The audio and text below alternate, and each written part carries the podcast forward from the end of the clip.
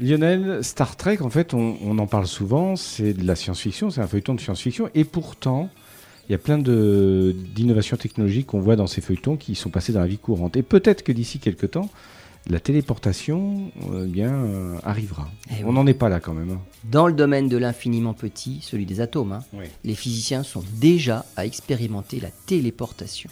Ce n'est pas la téléportation style Star Trek, Star Trek dont on parle, hein, mais en l'occurrence juste de la téléportation d'état. Deux photons sont émis, ce sont des photons jumeaux. Les physiciens parlent de photons intriqués. Et l'expérience consiste à les séparer, puis à mesurer l'état d'un des photons. À ce moment-là, la mesure de l'un détermine instantanément l'état de l'autre, quelle que soit sa distance. Une expérience chinoise vient d'établir un nouveau record avec une distance de 1200 km entre les photons.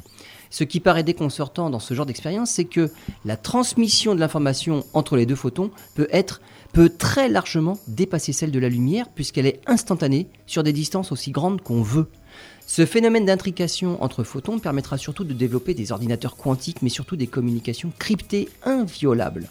En ce qui concerne la téléportation elle-même, il faut plutôt la voir comme une copie d'un photon envoyé instantanément à un autre.